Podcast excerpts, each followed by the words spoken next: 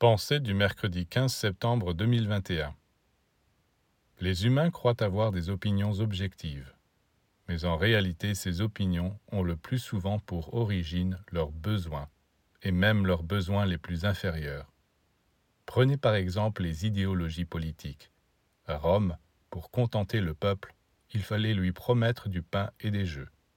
Et encore aujourd'hui, sous une autre forme, il faut promettre au peuple du pain et des jeux. Prenez aussi les théories sur la sexualité.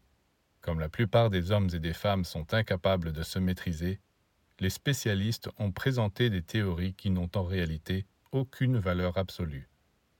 Elles ne concernent que les humains faibles et ignorants qui ne savent pas et ne veulent pas savoir que la force sexuelle, au lieu d'être gâchée dans les plaisirs, peut, si elle est maîtrisée, contribuer à leur épanouissement spirituel, et ainsi de suite, pour tout le reste.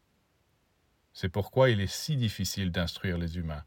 Ils ne peuvent vraiment comprendre et accepter les vérités initiatiques qu'autant qu'ils ont réussi à se débarrasser de leurs besoins inférieurs. Sinon, ces besoins continuent à les maintenir dans leurs opinions erronées.